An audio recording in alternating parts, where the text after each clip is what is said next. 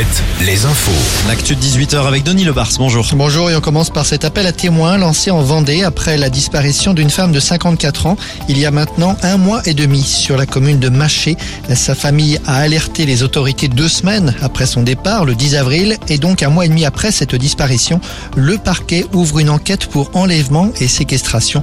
Plus d'infos sur alouette.fr. À Poitiers, Alain Claes, l'ancien maire, saisit la justice. Il n'accepte pas la prolifération des tags anti-police constatés actuellement sur les murs de la ville. C'est en qualité de conseiller municipal d'opposition qu'il saisit le parquet. Il dit avoir euh, interpellé l'actuel maire écologiste de Poitiers, mais déplore l'absence de réaction de sa part.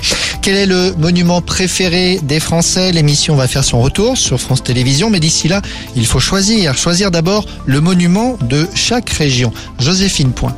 Oui, comme pour le village préféré des Français, on va assister à une compétition entre régions, mais la production nous demande d'abord de choisir le monument qui représentera notre région. Le premier vote auquel nous sommes conviés nous propose de choisir entre trois monuments. En Bretagne, par exemple, il y a le château du Taureau dans le Finistère, le domaine de la Roche-Jagu dans les Côtes d'Armor et la citadelle de Port-Louis dans le Morbihan. Le vote reste ouvert jusqu'au 26 mai et toutes les infos sont à retrouver sur alouette.fr. Et parmi les monuments soumis au vote dans d'autres régions, citons notamment le château de Brissac en Anjou, euh, le phare de la Coubre en Charente-Maritime à la sortie de l'estuaire de la Gironde.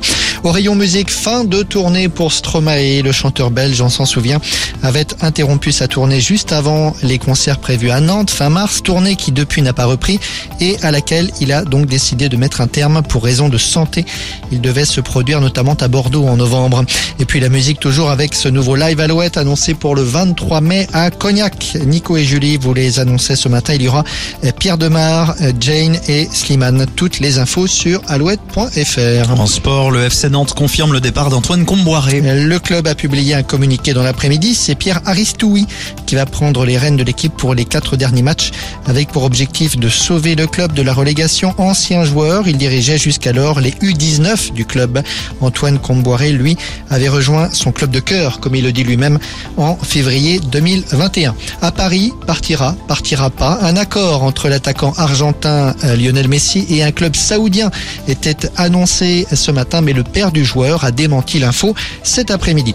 En basket, match capital pour Cholet sur son parquet de la Meilleray ce soir face au Portel.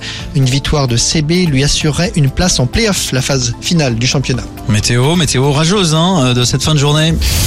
Retrouvez la météo avec les campings Chadotel. Des belles histoires de vacances, une histoire de famille.